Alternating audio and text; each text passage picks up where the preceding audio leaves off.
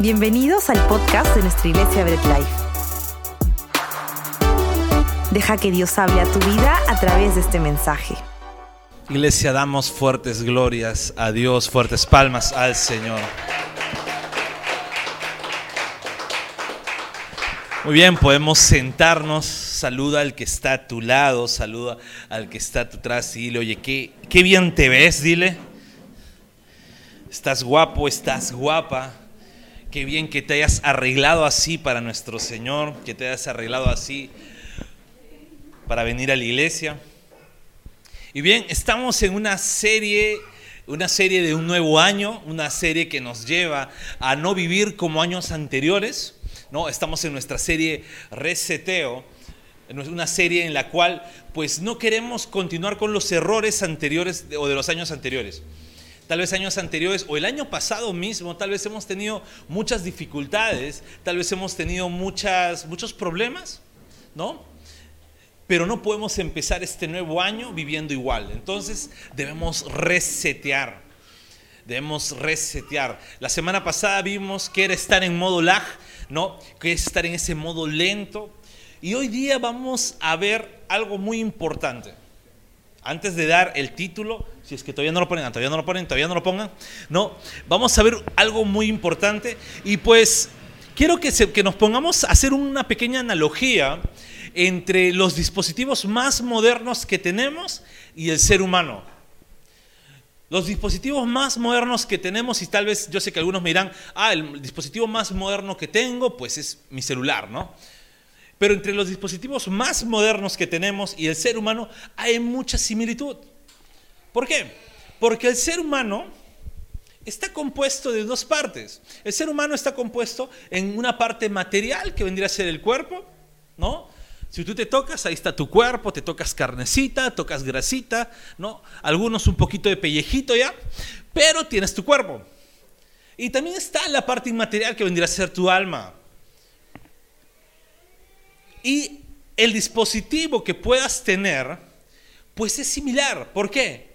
Porque tiene una parte material que vendría a ser el hardware del dispositivo, lo que tú puedes palpar si tú tienes tu dispositivo móvil, ¿no? Tienes un hardware duro, puedes golpearlo, puedes cogerlo, pero también está su lado inmaterial, que vendría a ser el software o vendría a ser el sistema operativo con el que trabajan.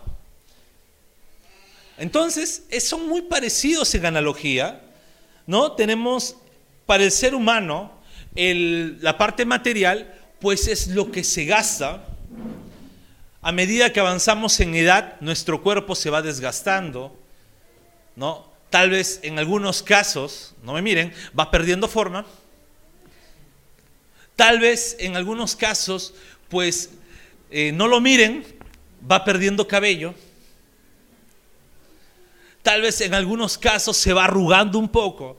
¿Por qué? Porque la parte material se gasta, al igual que tu celular, igual que tu dispositivo, pues a medida que pasa el tiempo, pues se va gastando. Si tu celular era de un color, a medida que lo vas metiendo, sacando del bolsillo, va perdiendo el color, las fundas y todo. Y por más que lo cuides, siempre va a haber un desgaste en la parte material. Pero en la parte inmaterial, en el alma del ser humano, es algo que no se gasta. Es algo que incluso podríamos decir, el alma del ser humano es eterna, sea cual sea el destino final que pueda tener ese alma. Y tu dispositivo, tu celular, ya sea tu celular, ya sea tu laptop, ya sea lo que tengas, su sistema operativo, pues no se gasta el sistema operativo sigue siendo el mismo. Es más, hasta se va renovando. ¿Por qué? Porque empiezan a venir actualizaciones de software, empiezan a venir nuevas aplicaciones. Entonces tienes un sistema operativo prácticamente eterno. Lo que se gasta, ¿cuál es? Es el hardware. Lo que se malogra va a ser siempre el hardware. ¿Ok? Entonces, eh,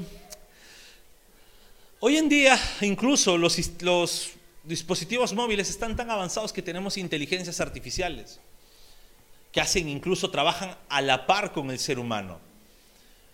Ya no es solamente eh, un dispositivo y que el ser humano meta mano, sino hay una inteligencia artificial que ayuda a que el dispositivo incluso hasta trabaje solo.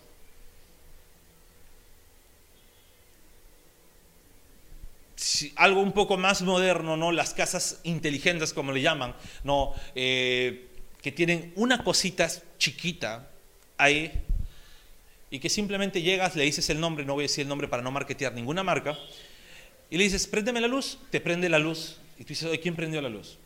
Y me sorprende porque hace unas semanas, bueno, el año pasado, a principios del mes de diciembre, pues fuimos a llevar a mi gato al veterinario y el veterinario entramos a donde lo iba a revisar a mi gato y dice, ah, mm, mm", no voy a decir el nombre, ya dije, préndeme la luz, la luz LED, por favor, todavía le dijo por favor a la máquina, muy educado el veterinario, y se prendió solo y mi esposa se quedó así.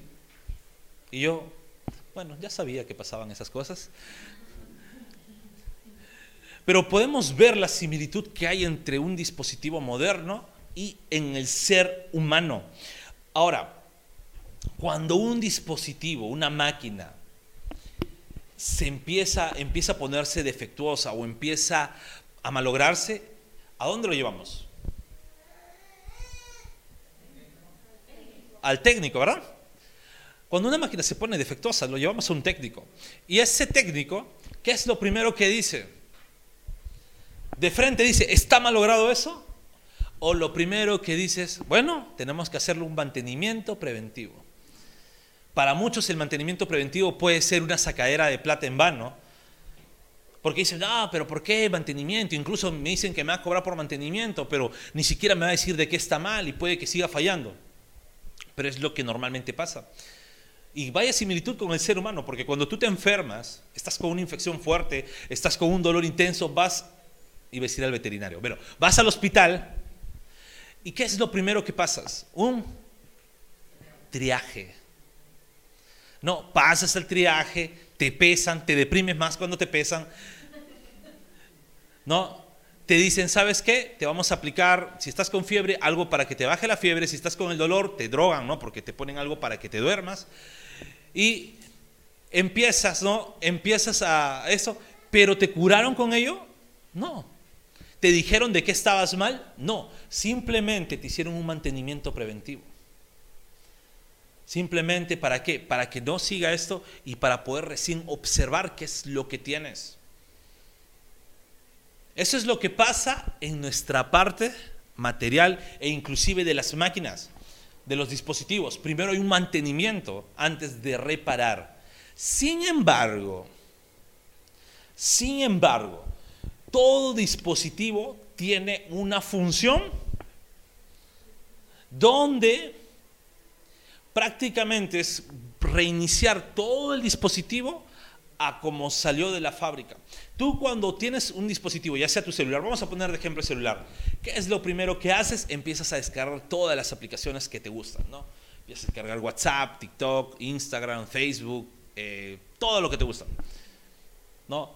Inclusive te empiezas a descargar apps para que tu foto pues eh, salgan con más filtros, para que te haga la lipo gratis, no menos en foto, pues te, te pones todas las aplicaciones, ¿no?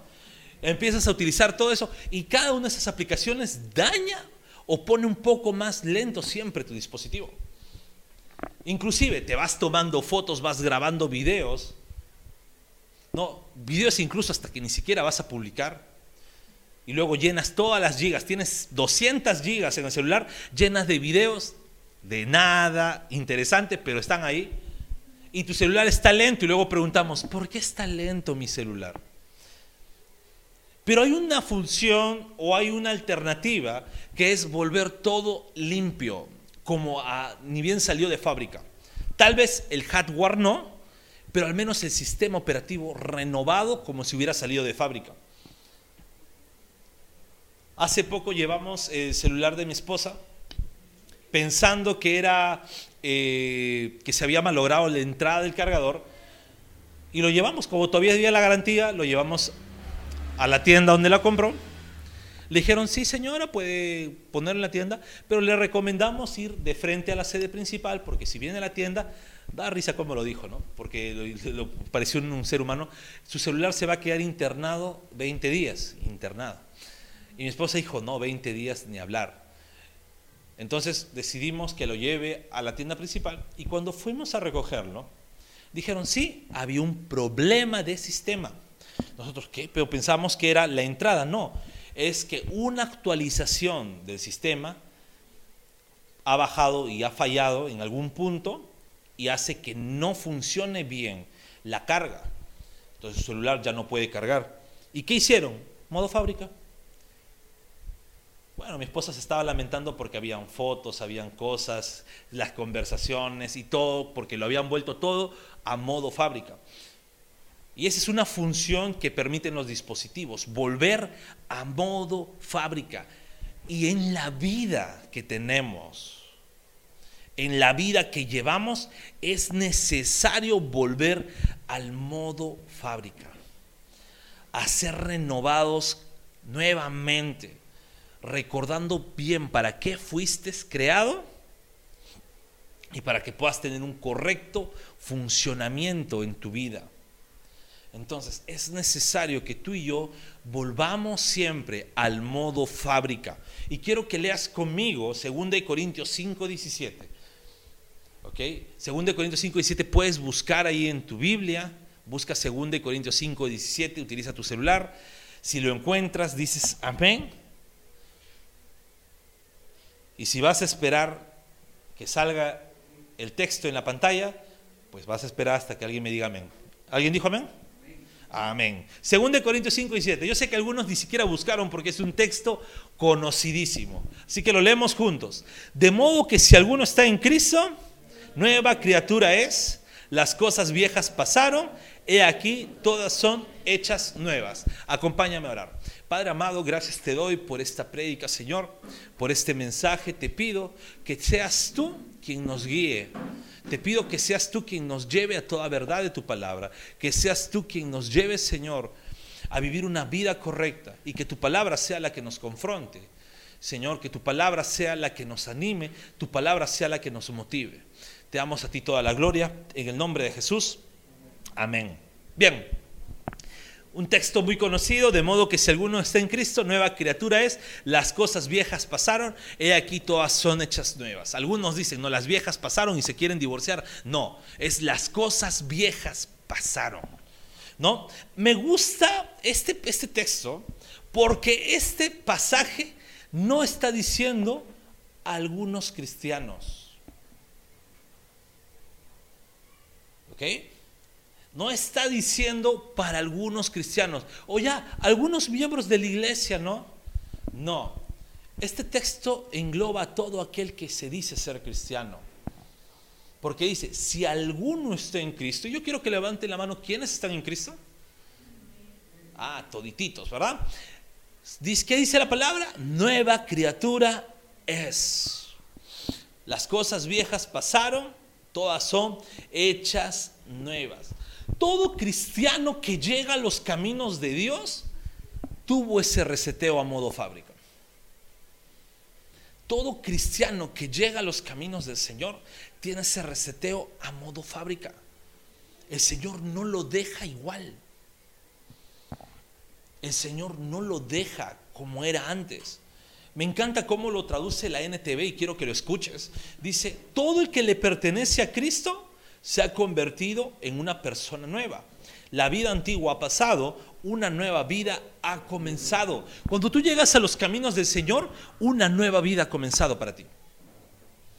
Cuando tú llegas a los caminos de Cristo, una nueva vida comenzó. Ya no eres igual que antes. Voltea al que está a tu costado y dile, ya no eres igual que antes. Ya no eres igual. Y no es que engordaste un poco, no es que se te cayó el cabello, no es que se te mancharon los dientes, no, el Señor hizo nuevo tu vida. Entonces, tenemos que aceptar entonces que en el texto todo lo que venía antes de Cristo, y yo quiero que, que tengas unos segundos pensando en todo lo que eras antes de Cristo todo lo que viviste antes de que el Señor llegue a tu vida, todo ese cargamontón que puedas tener, pasó. Ya no es más en ti. Ya no es más en tu vida. ¿Por qué? Porque el Señor llegó a ser un modo fabricante. Te llevó a reiniciar todo. Entonces,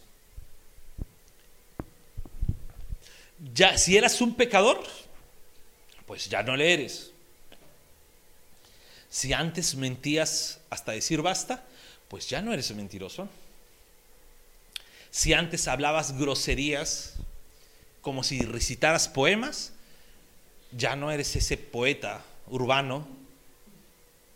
Si antes en cualquier discusión gritabas para que se sienta la autoridad, pues ya no eres esa persona gritona. Aunque algunos se aferran, ¿no? Pero ya no eres eso. El Señor hizo todo nuevo en ti. Pero también podemos decir que toda mala experiencia de tu vida, todo trastorno, todo trauma, toda fobia, todo miedo debe desaparecer de tu vida, al igual que toda herida que hayas podido tener. Al igual que toda herida que hayas podido vivir debe desaparecer de tu vida. ¿Por qué? Porque tienes una vida renovada. Pero déjame decirte algo, aquí empieza un gran problema. Porque muchas veces no es así. Muchas veces entendemos el texto, soy nueva criatura en Cristo. Pero seguimos con los mismos miedos, seguimos con los mismos traumas, seguimos con las mismas heridas. ¿No? ¿Y quién no de repente dices que me hizo esto? ¿Hace cuánto? Cuando yo era una niña. ¿Cuántos años tienes? 60. Y sigues con la misma herida de tiempos ancestrales. Sigues con los mismos traumas. Y hay algo muy importante, y yo quiero que me cojas bien este ejemplo. Cuando tú vas al médico, cuando tú vas al médico, ¿qué es lo que hace el médico? Pues su labor del médico es dejarte nuevecito, ¿no? Su labor del médico es, si vas con, vamos a decirlo, ¿no? Si vas eh, con cálculos al riñón, ¿no? Yo siempre recordando mis cálculos, el labor del médico es que regreses a casa sano, sin cólicos renales, sin cálculos y con una vida sana. Y el médico lo primero que te dice es, bueno, ya te limpié, pues imagínate que te hizo la operación y ya te hizo botar las piedras, la arenilla y dice, bueno, ya estás limpio, tus riñones están como nuevos. Pero, ¿qué es lo que dice el médico? Vas a tener que dejar de ser excesivo en sal, tal vez mariscos aunque te guste el ceviche, mariscos moderadamente, lácteos una vez a las 500, y te va a empezar a dar cómo va a ser tu estilo de vida. ¿Por qué? Porque lo que busca el médico es que así como te dejó nuevecito, pues ya no sigas en lo mismo. Eso mismo pasa en nuestra vida cristiana. El Señor llega a nuestra vida, renueva nuestra vida, nos deja limpiecitos y nos dice, ya quedó todo atrás ahí empieza qué? Nuestro trabajo. Al igual que cuando tú vas al médico y el médico empieza a decir cómo va a ser tu nuevo estilo de vida, el Señor te dice, yo ya hice mi trabajo, ahora empieza un nuevo estilo de vida para ti. No es que te preguntes, Señor, ¿por qué no puedo perdonar? El Señor ya te puso a ti la capacidad de perdonar. Pero Señor, ¿por qué tengo que seguir resentido con esto? ¿O por qué sigo teniendo miedo a ciertas cosas? El Señor ya puso un nuevo corazón en ti. Pero es nuestro trabajo, nuestro actuar, eh, vivir como una nueva criatura en Cristo. ¿Estamos aquí? Ok, entonces, ya que el Señor renovó todo, ya que el Señor hizo su trabajo en nosotros, vamos a ver cómo nosotros debemos empezar a vivir en un modo fábrica, en un modo en el cual, así como cuando el Señor llega a nuestras vidas, nos hizo nuevas criaturas, nosotros pues vamos a seguir de esa misma forma, renovándonos constantemente. Y vamos a ir con un primer punto que es suelta lo que te daña. El primer punto es suelta lo que te daña. Todos en nuestros hogares, todos en nuestros hogares tenemos un familiar que tiene el síndrome del ropavejero o el síndrome del cachinero, ¿verdad? ¿Cómo es eso? El síndrome de que todo sirve y nada se bota.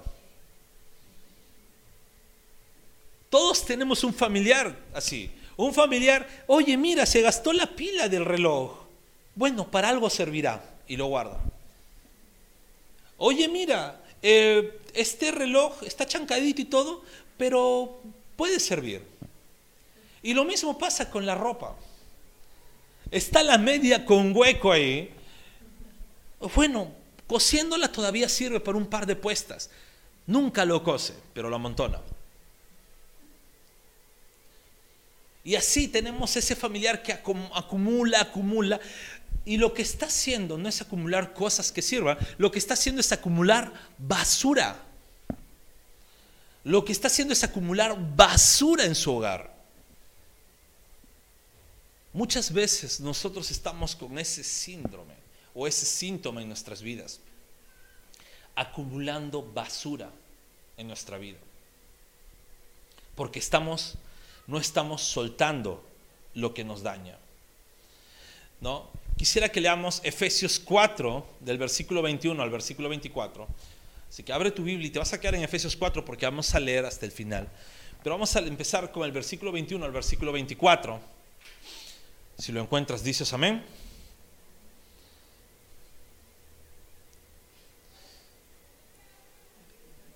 Amén. Ah, ya. Que lo encuentra va a tener un premio. Ahí todos van a buscar.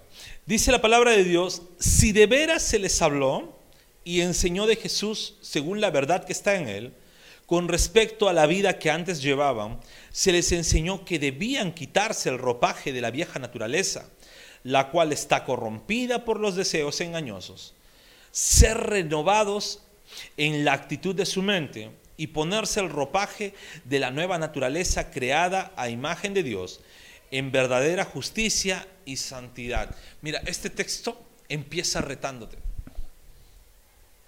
Aquí Pablo en Efesios está hablando con cristianos, está hablando a una iglesia, ¿no? una iglesia consolidada, una iglesia fuerte, y le está diciendo, si de veras se les enseñó, vamos a traducirlo un poquito mejor, si de verdad ustedes dicen que son cristianos y comprenden lo que es cristiandad,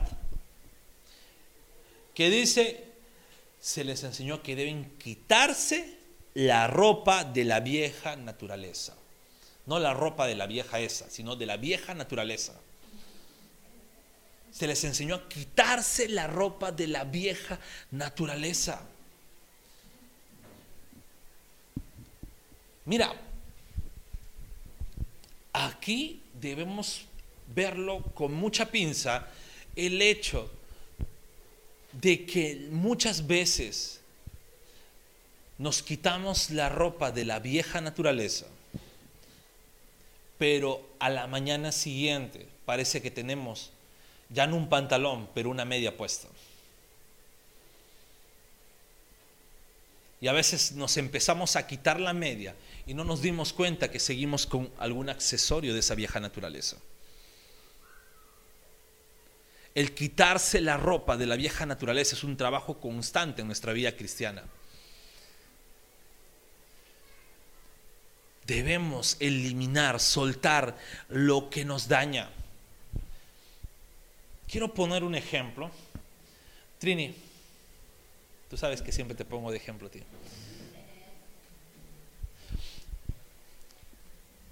Imaginemos que aquí mi buen amigo David es lo que me daña. No, es lo que me daña. Entonces yo digo, ¿sabes qué? Suelto lo que me daña. Entonces yo camino y sigo. Y cuando vengo para este lado, lo sigo agarrando. Y sigo paseando con esto. Es que esto me daña, me sigue dañando y me hace daño, pero no lo suelto. ¿Por qué? Porque aunque me daña, sigo atado. Se ve medio raro esto, pero sigo atado con él debemos soltar lo que nos daña. Suéltalo. Gracias, Trine. Entonces, un aplauso para David, por favor. Que ya se acostumbró a que lo ponga de ejemplo con dañino. Pero bueno, eso es lo que pasa cuando no soltamos lo que nos daña. Entonces, debemos siempre, debemos siempre tener esa actitud de soltar.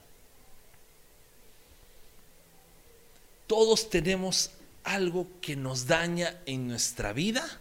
Todos tenemos algo que nos hace daño y debemos soltarlo. Debemos soltarlo. Una frase de Lutero me encanta porque puede ser aplicado incluso a eso. Es, creí que ahogué al viejo hombre en las aguas del bautismo, pero el desgraciado sabía nadar y tengo que ahogarlo diariamente en mi vida hasta que el Señor me llame a su presencia. A veces creemos que soltamos, pero siempre estamos ahí, entonces tenemos que soltar diariamente lo que nos daña, ¿Cómo soltamos lo que nos daña? Manteniendo una actitud de santidad. Y mira, una actitud de santidad no es una actitud hipócrita. No es una coraza superficial de hipocresía. Una actitud de santidad es una actitud correcta.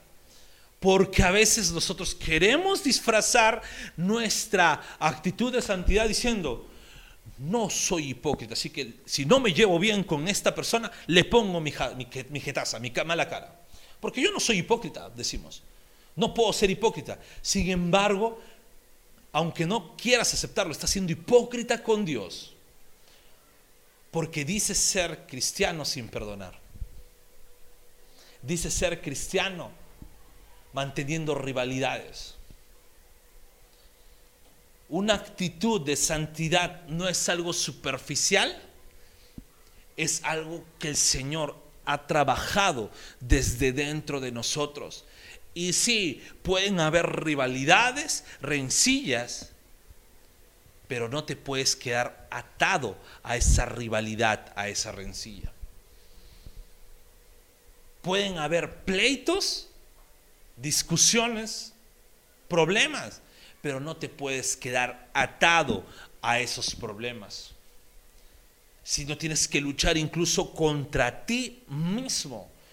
Es pelear contra ti mismo en justicia, en santidad, recordando que el único justo fue Cristo y la única justicia que puedes ver es la de Cristo.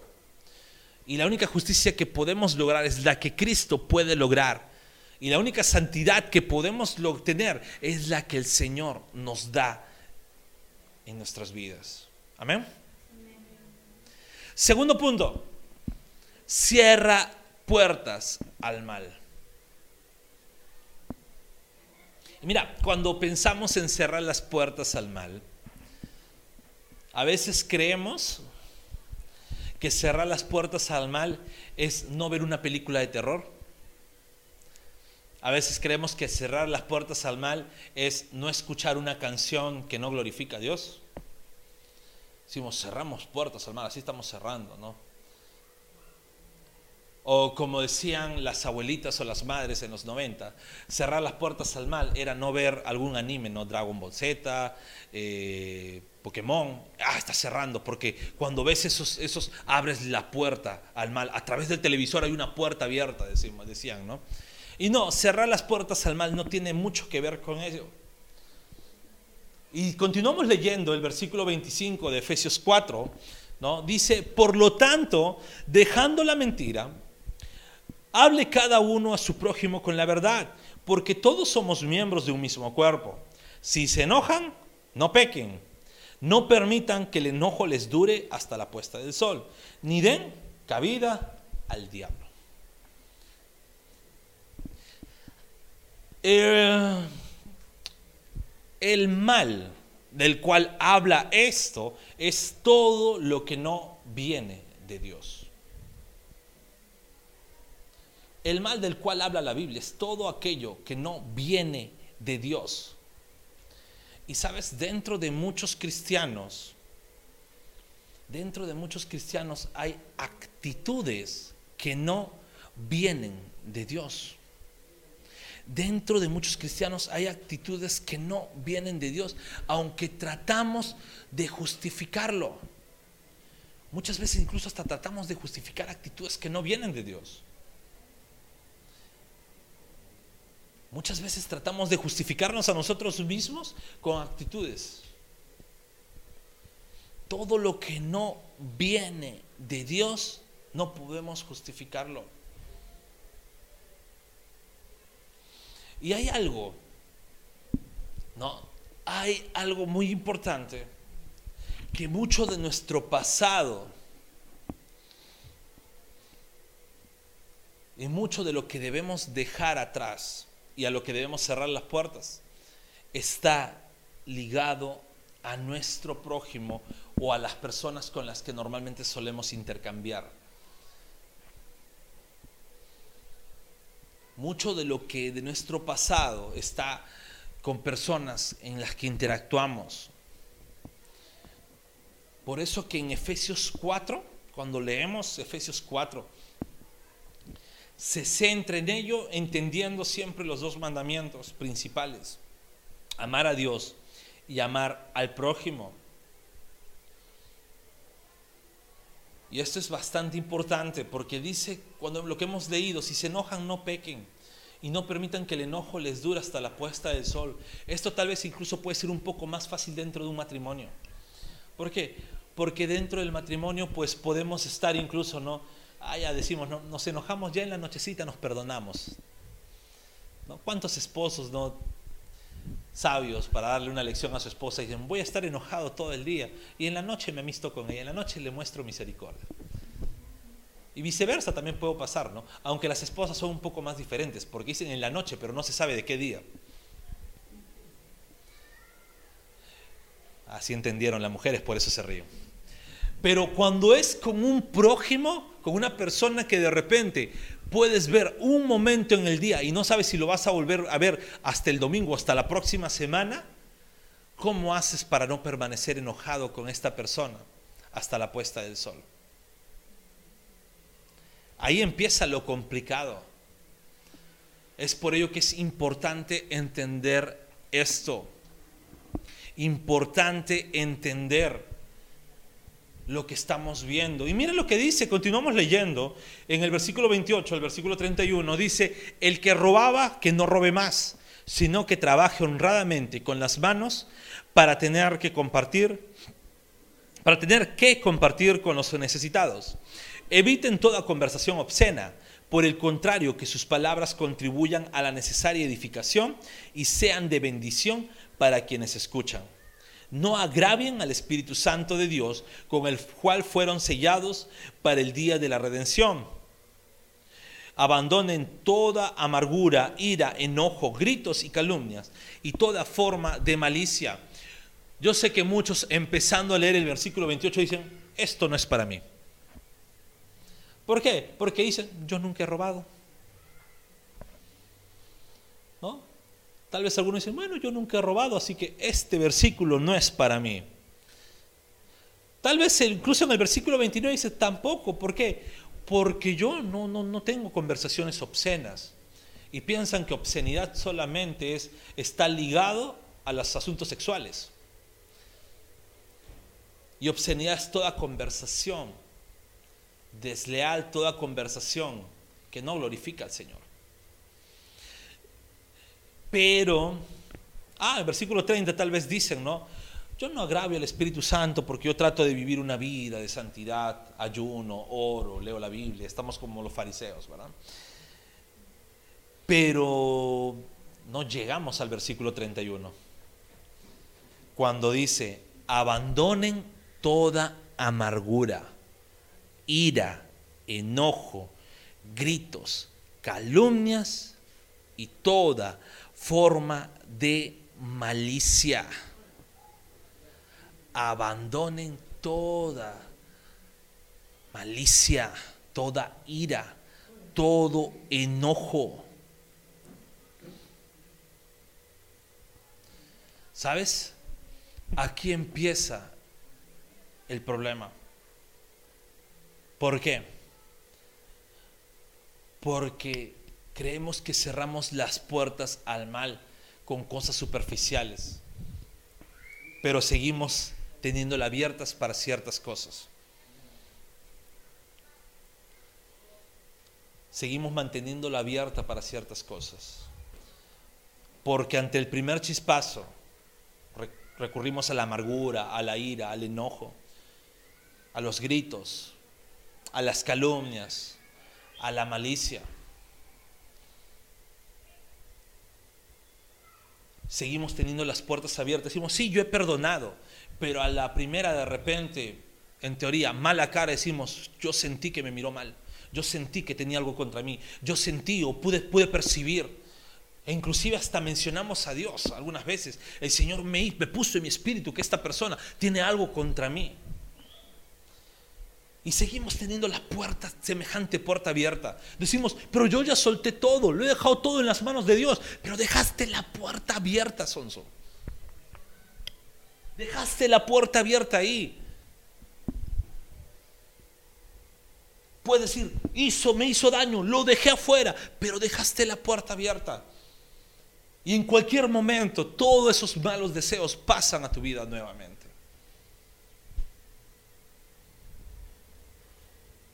Recuerdo cuando mi perrito aún estaba en etapa de entrenamiento de cachorro y orinaba por toda la casa, mi esposa varias veces le llamaba la atención, decía, sal, te me vas, ahora ya no quiero nada de este perro cochino, y lo poníamos afuera de mi sala.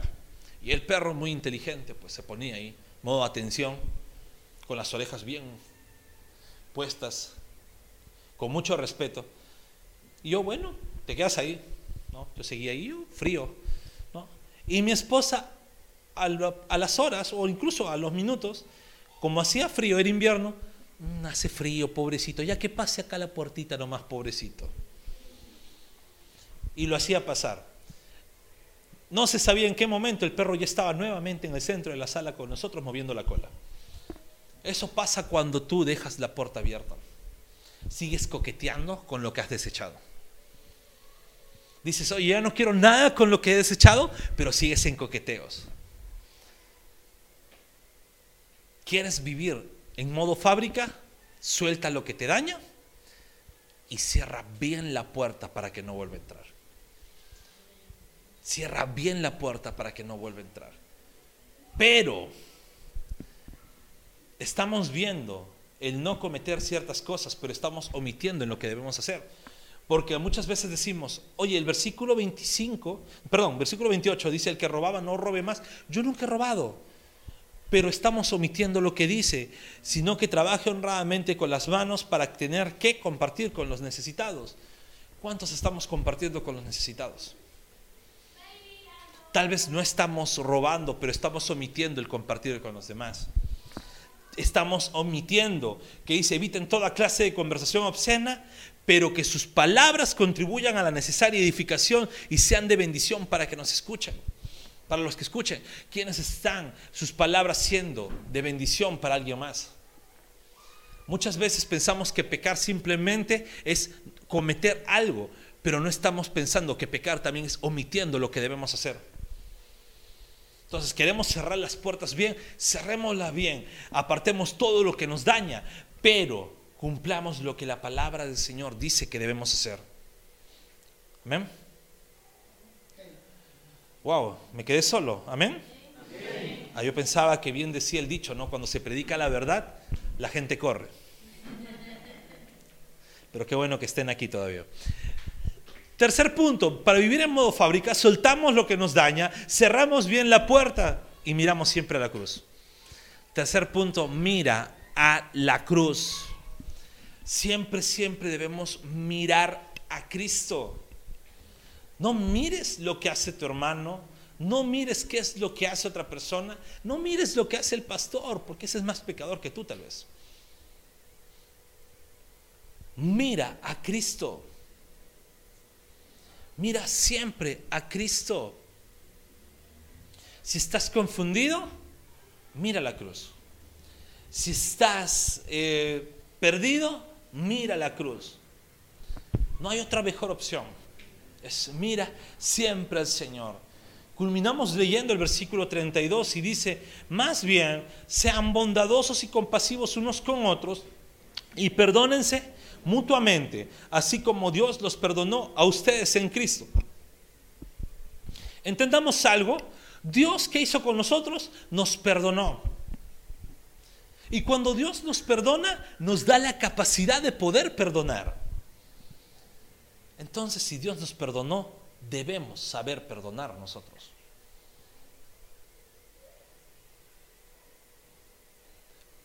Dios nos perdonó no porque fuimos buenitos. No vivamos confundidos en eso. Dios no nos perdonó, como dicen algunos predicadores, porque vio algo especial en ti. Porque ese es un falso evangelio ya. Muchos están predicando, Dios vino, vio algo especial en ti, por esto estás aquí. Sí, vio algo muy especial en ti que se llama pecado. Y sobre todo vio el destino final que mantenías, que era el infierno si seguías en tu pecado. Entonces, Dios lo que vio, no es que vio, vio que fueras bueno, sino Dios te perdonó porque Cristo fue bueno y murió en la cruz por ti. Es por ello que Dios nos perdonó. Entonces, ¿por qué nosotros, si Dios no vio nuestra bondad, si no vio a Cristo, ¿por qué nosotros, para perdonar a nuestro hermano, no podemos ver a Cristo en su vida? ¿Por qué no podemos saber a Cristo en su corazón si no estamos viendo solamente los errores de nuestro hermano? Y eso tenemos que entender nosotros. El Señor nos perdonó porque vio el sacrificio de Cristo en nuestras vidas. Entonces nosotros debemos aprender a perdonar a nuestros hermanos porque el mismo sacrificio que Cristo hizo para nosotros, lo hizo para tu prójimo, lo hizo para tu hermano que está al costado, para tu hermano con el que estás peleándote diariamente. El Señor hizo lo mismo por él. El Señor hizo lo mismo por ese hermano. Entonces debemos aprender a perdonar. Cristo tuvo que sacrificarse a sí mismo y nosotros debemos también aprender a renunciar incluso a nosotros mismos por amor a los demás. Nosotros debemos aprender a renunciar incluso a nosotros mismos. Muchas veces debemos seguir ese ejemplo de Cristo. Jesús renunció a su posición como Dios, estuvo en lo, en lo sumo y se hizo carne por nuestros pecados, por nosotros. Y nosotros queremos seguir, que tengo mi orgullo, tengo mi, mi dignidad, por eso no perdono. Oye, perdona, no. ¿Y por qué no perdonas? Es que no puedo ser hipócrita, pues. Y estamos pensando que eso es hipocresía. No. Debemos aprender a pedirle al Señor, Señor, ayúdame a perdonar así como tú me has perdonado.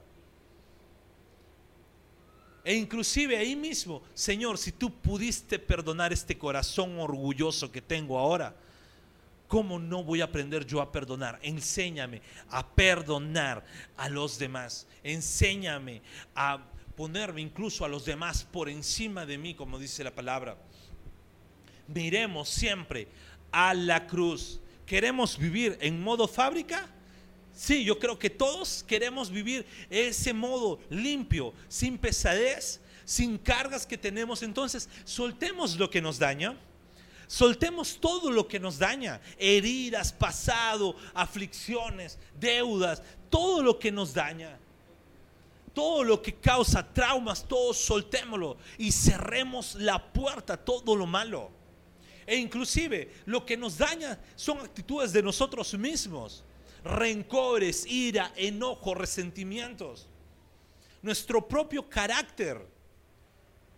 Pero dejémoslo afuera y cerremos bien la puerta para no seguir coqueteando con lo que dejamos afuera. Cerremos bien la puerta y sobre todo miremos a la cruz, porque solo en Cristo Jesús podemos perdonar, podemos tener una vida limpia, una vida correcta delante de Él. Y mira, nuestra oración para siempre estar en modo fábrica, y con esto acabo, debe ser la oración que el salmista David tuvo y puso en el Salmo 51.10. Y yo sé que todos conocen este salmo, todos conocen este pasaje y esta oración. Pues lo vamos a leer, dice la palabra, crea en mí, oh Dios, un corazón limpio y renueva un espíritu recto dentro de mí.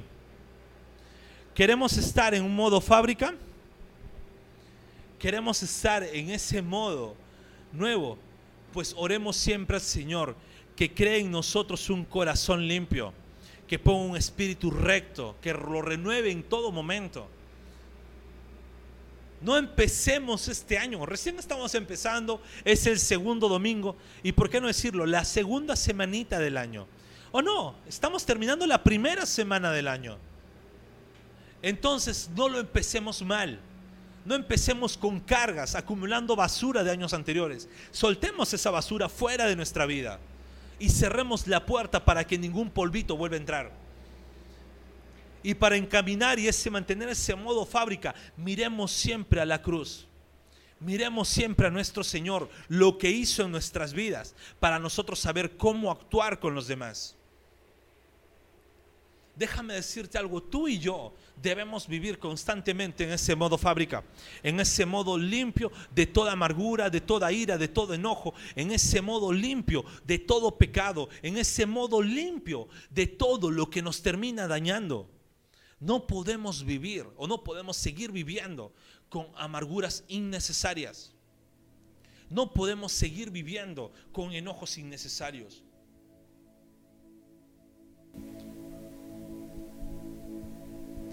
Dime, y yo quiero que te pongas en esta situación.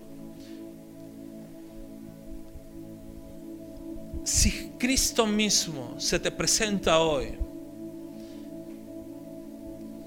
y te pregunta, ¿todo bien contigo? Tú podrías decirle, sí Señor, todo bien conmigo. O habrían de repente, ¿sabes qué Señor? No va todo bien porque con cierta persona no me puedo ver ni en pintura. E incluso creo que algunos hasta seríamos hasta conchudos de decirle, y Señor, no me pidas por favor que lo perdone. No me pidas que ande bien con esta persona.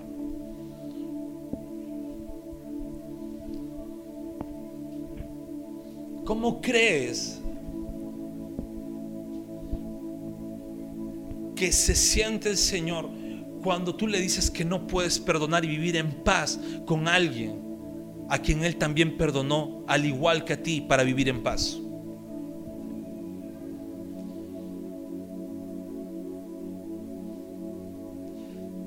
¿Cómo crees que el Señor diría, ¿y así te he perdonado? Debemos aprender a vivir en paz con nuestro prójimo, a vivir en paz con Dios, a soltar lo que no nos permite avanzar, a dejar todas esas cargas afuera de nuestras vidas.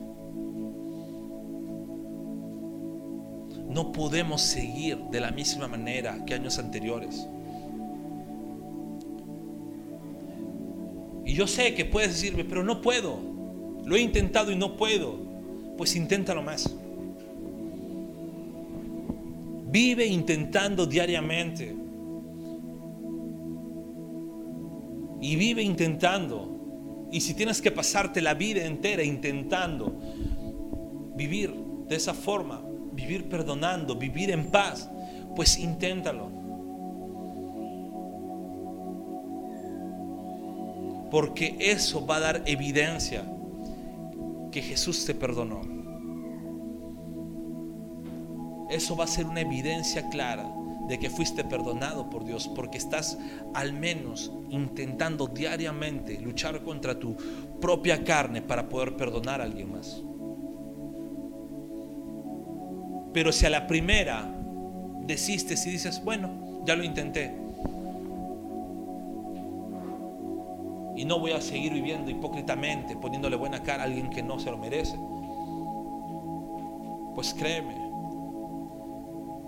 que tal vez no puedes perdonar porque nunca has recibido verdaderamente el perdón de Dios o al menos no has entendido lo que significa, que es cuando Dios te perdona. Porque cuando Dios nos perdona, nos pone del lado de enemigos. Antes de que Cristo nos perdone, estábamos del lado de enemigos de Dios. Y cuando el Señor nos perdona, nos pone del lado de amigos de Dios. Y si queremos entender de verdad qué es el perdón de Dios, pues debemos entender ese pequeño paso o ese pequeño cambio de bando, de enemigos amigos. Entonces yo les animo que busquen vivir en ese modo fábrica con todo amor, les digo, evitemos dejar la puerta abierta para que todo el polvo de la basura que a veces dejamos fuera siga entrando a nuestra vida. Pablo no está hablando aquí en este capítulo 4 a algunos cristianos. Pablo está hablando aquí a todo aquel que dice haber comprendido bien el Evangelio del Señor. Pablo está hablando aquí a todo aquel que dice ser cristiano. Y si estás aquí por lo menos diciendo que eres cristiano, pues entonces perseveremos en ello. No es fácil. No es nada fácil. Luchar contra tu propia carne no es fácil.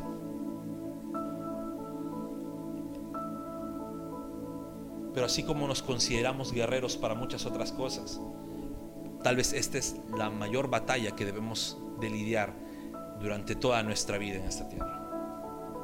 Miremos a Cristo Jesús. Miremos la cruz del Señor, que Él perdonó nuestros pecados. Siendo enemigos de Él, Él decidió renunciar sin ningún orgullo, sin ninguna soberbia. Y Él nos perdonó, transformando nuestras vidas para nosotros también poder hacer lo mismo.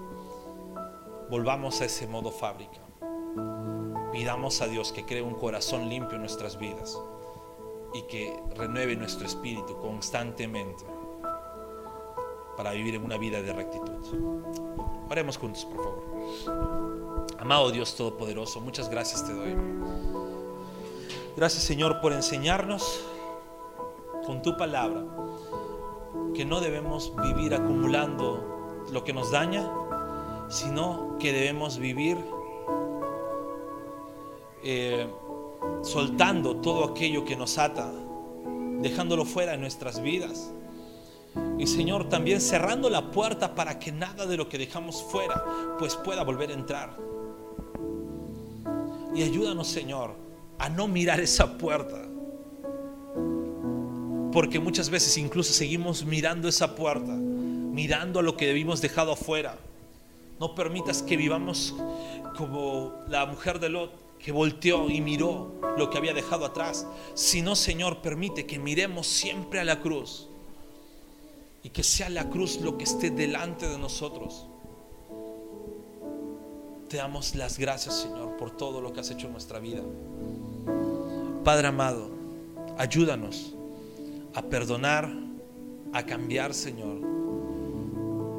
Y ayúdanos, Señor, a estar en ese modo fábrica, pidiendo siempre que renueves un espíritu recto dentro de nosotros. Toda la gloria es para ti, toda la alabanza es para ti, Señor. Iglesia, nos ponemos de pie. Gracias por escuchar esta prédica. Estamos orando por ti. Conoce más de nosotros en nuestras redes sociales esperamos en el próximo mensaje.